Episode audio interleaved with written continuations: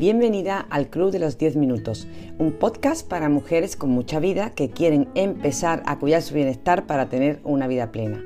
Cada día puedes dedicarte los 10 primeros minutos de tu jornada en elegir cómo vas a afrontar ese día para que lo vivas como si fuera el último. Las herramientas que te propongo para mejorar tu bienestar son la escritura expresiva, donde podrás sacar tus pensamientos y emociones que tienes en ese momento, y la meditación en mindfulness o atención plena, que te ayuda a vivir en presente con atención plena en el aquí y ahora. Ya sabes que me puedes encontrar también en mi blog uncafeconsandra.com, en las redes sociales Instagram y Pinterest para cualquier comentario, pregunta, duda o leer más profundamente cualquiera de los contenidos que yo te ofrezco. Esta semana seguimos trabajando el miedo. En concreto, vamos a ver cómo podemos cambiar el nivel de amenaza percibido ante un miedo y, por otro lado, aumentar la sensación de recursos propios para afrontarlo. Empezamos. Ya hemos visto cuál es la definición de miedo. Es una respuesta emocional ante una situación amenazante o que nos puede poner en peligro. Pero esa amenaza lo que desencadena es la conducta o de enfrentarte a ella o de huir. ¿De qué depende esto? Depende de los recursos que yo siento que tengo para eso. Esta respuesta, que, es una respuesta emocional, pues es una necesidad evolutiva que hemos tenido todos los seres vivos desde el principio de la vida. Por lo tanto, es completamente natural. Así que casi todos hemos experimentado alguna vez un miedo. ¿Qué pasa? Que algunas veces ese miedo se puede descontrolar y se puede convertir en un miedo patológico o fobia que la cual ya te interfiere en tu vida normal y por lo tanto es importante que la trabajes. Cuando tú sientes miedo, hay dos factores que influyen en el nivel de amenaza. Una es la amenaza en sí misma y otra es mi autoeficacia para resolver esa amenaza, o sea, qué recursos o capacidades tengo. Así que vamos a ver cómo podemos controlar este miedo que tienes cambiando el nivel de amenaza que nos provoca esa situación y la autoeficacia que yo tengo ante ella. Vamos a dividirlo en cinco pasos. Paso número uno. Siéntate y escribe tu situación de miedo. Ya sabes que yo soy muy forofa de la escritura. Con la escritura puedes sacar de tu mente cualquier cosa que te bloquea, cualquier cosa que no ves claro. Y en este caso, en el caso del miedo, es importantísimo que describas la situación, que lo hagas de distintas maneras, que pienses, porque algunas veces la situación viene con un contexto, eh, otras veces la situación viene con otro contexto. Entonces, míralo desde las distintas situaciones posibles. Mientras más veces lo escribas y más detalles saques, mejor podrás trabajarlo después. Eh, es importante que sepas que aunque el miedo es algo natural, eh, no por ello las personas que tenemos miedo somos débiles. Todas las personas cuando tenemos una situación difícil un poco de miedo tienes. Lo que pasa es que, claro, mm, lo natural es ir mejorando cuando esa situación se va mm, dominando, pues eh, lo normal es mejorar los recursos ante ella, dominar cada detalle y, que eso sea un impulso para conseguir nuevos logros. Entonces, como primer paso, es importante que para llegar a ese logro, describamos el miedo. Y también es importante que sepas que la ansiedad tiene un rasgo diferenciativo con el miedo y es que con la ansiedad tú te anticipas a una posible situación que crees que te va a generar el miedo y esa, esa situación o esa reacción te provoca los mismos eh, efectos en tu, en tu cuerpo, en tu mente, que si fuera el miedo. Paso número 2. Conocer los pensamientos que tienen ese miedo. Cada situación y sobre todo cuando es una situación que está muy emocionalmente cargada, tiene muchísimos pensamientos automáticos detrás.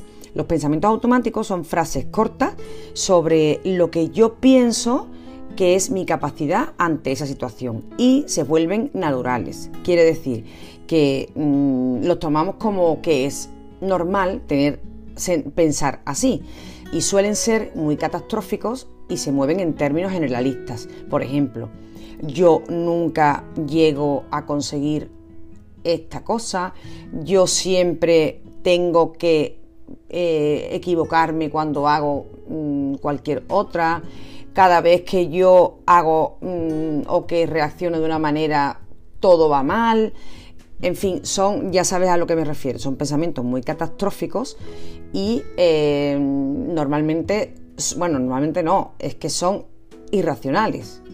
Entonces, estos mm, pensamientos que se convierten en automáticos son los que van dominando mi conciencia y son los que deciden si enfrentamos, nos enfrentamos o no a esa situación.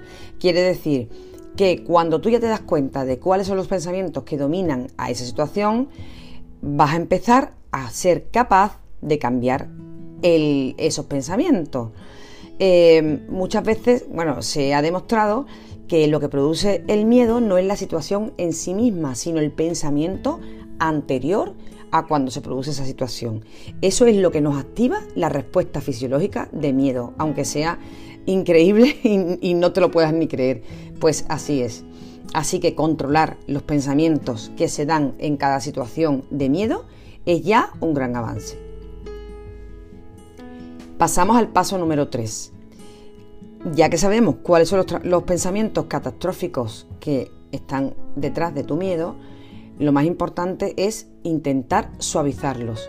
Ya hemos dicho que estos pensamientos suelen ser absolutos, extremistas y catastróficos. Son pensamientos de todo o nada. Y claro, tú comprenderás que esto es completamente irreal y completamente ilógico. En una situación no siempre pasa algo o no pasa algo nunca o no todo es positivo o todo es negativo es decir, que siempre hay matices. Entonces hay que encontrar esos matices y agarrarte a que eso es la realidad. La realidad es que en una situación hay múltiples eh, contextos, múltiples eh, estímulos, eh, múltiples situaciones que hacen que, que las cosas no sean todo blanco o todo negro. Así que vamos a intentar controlar que cada situación tiene muchísima gama de colores. Nuestra mente irracional es la que nos dice que todo va a salir mal, pero nuestra mente lógica y racional es la que nos va a ir dejando ver algunos recursos en cada momento. Vamos al paso número 4. Tenemos que entrenar a nuestra mente para cambiar ese pensamiento. Ya sabes que nuestra mente para que sea más efectiva se resume o se esquematiza en pensamientos automáticos. Son pasos, pues yo que sé, cuando empiezas a cuando aprendes a conducir, hay millones de pasos que tú crees que no puedes dominar a la vez, hasta que se van convirtiendo en automáticos.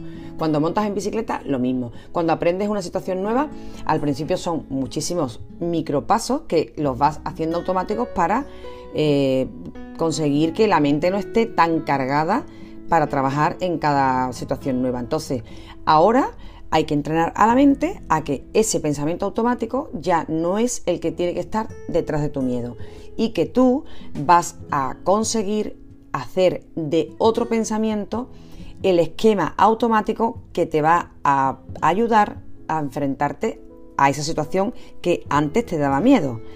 Mm, sabemos que va a, ser, va a ser difícil porque mm, ten en cuenta que normalmente los miedos no son nuevos. O sea, ese miedo que tú tienes puede que esté, que esté toda la vida contigo o puede que lleve mucho tiempo, muchos años contigo. Entonces, la mente irracional está bien afianzada y hay que trabajarlo y entrenarlo. Y ya sabemos que los entrenamientos yo siempre propongo que sean poquito a poco y cada día un poquito y cada día avanzando y cada día. Así que sé paciente porque hay que hacer un entrenamiento importante. Paso número 5. Ahora tenemos que empezar de cero frente a ese miedo. Ya hemos quitado al pensamiento automático o estamos trabajando en quitarlo porque esto no es de un día para otro. Entonces, tienes que anular y olvidar cómo te enfrentabas tú ante esa situación, cómo te sentías, cómo pensabas, qué cosas te venían a la mente, qué recuerdos te venían en cada situación que te producía miedo.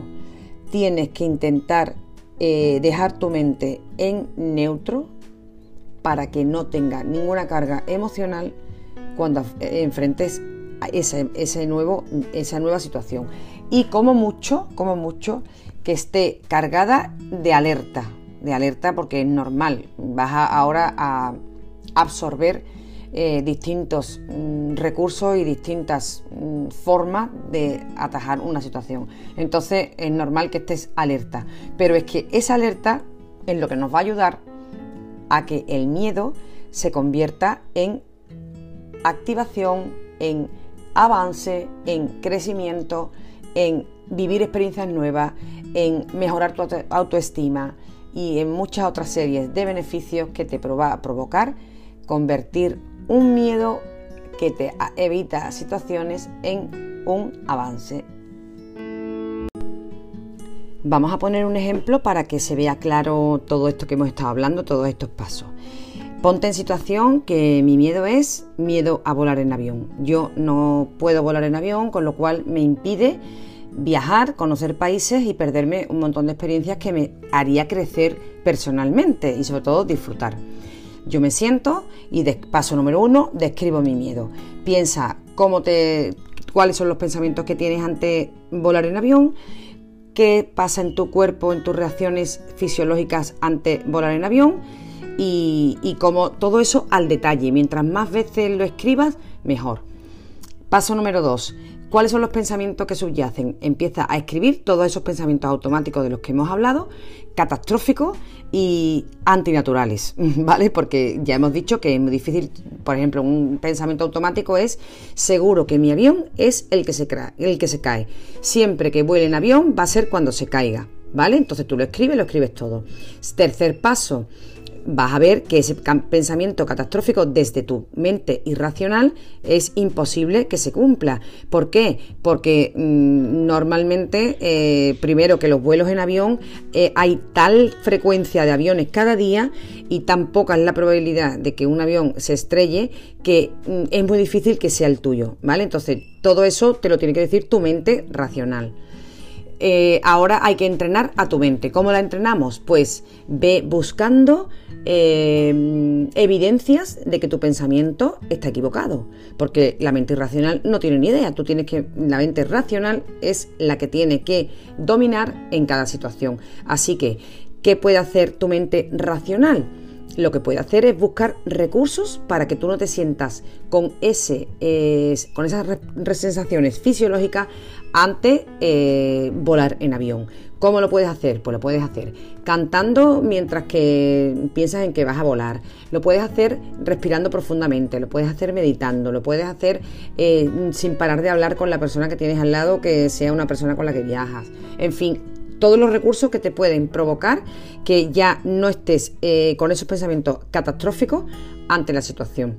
Y ahora tienes que empezar de cero. Tienes que olvidarte de todo lo que tú tenías, sentías y pensabas antes frente a ese miedo.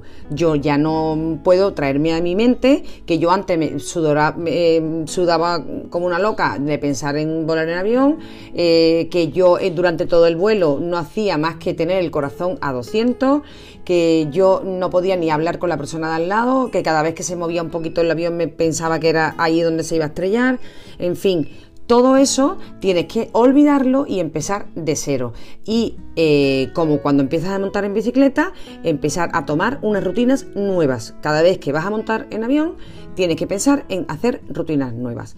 Bueno, creo que con este ejemplo se ha quedado un poquito más claro todo lo que te he comentado, los cinco pasos importantes para cambiar ese nivel de amenaza y para subir la sensación de que tenemos más recursos. Espero que te haya servido todo lo que te he propuesto. Eh, ya sabes que me puedes dejar cualquier duda o comentario en, aquí en el podcast, en el blog uncafeconsandra.com o en mis redes. Y te doy las gracias por estar recibiendo mi contenido un episodio más.